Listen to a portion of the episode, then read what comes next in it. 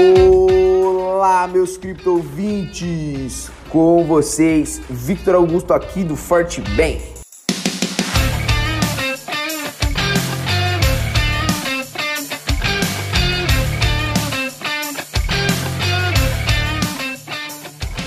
O Bitcoin abandonou brevemente a lateralização do fim de semana nesta segunda-feira, dia 25, e os touros começaram a arriscar seu preço na resistência de 35 mil dólares.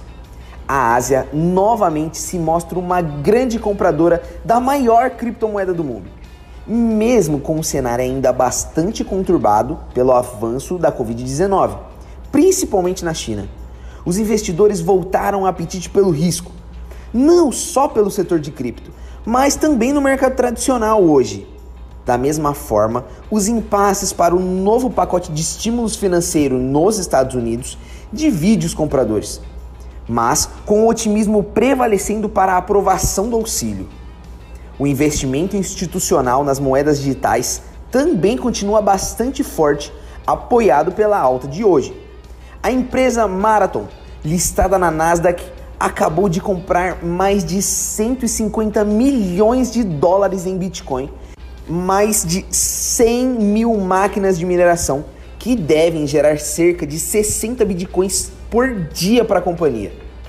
Esse movimento aqueceu o Bitcoin, que já acumula ganhos de mais de 7%, batendo uma máxima de 34.800 dólares. Para o curto prazo, o ativo parece manter a tendência de alta com um forte volume de venda nas, na casa dos 35 mil dólares e de compras perto dos 34.100 dólares. Por enquanto, alguns investidores estão realizando lucros, apontando o preço de momento do Bitcoin em 34.500 dólares. No Brasil, ele é comercializado a 186.500 reais.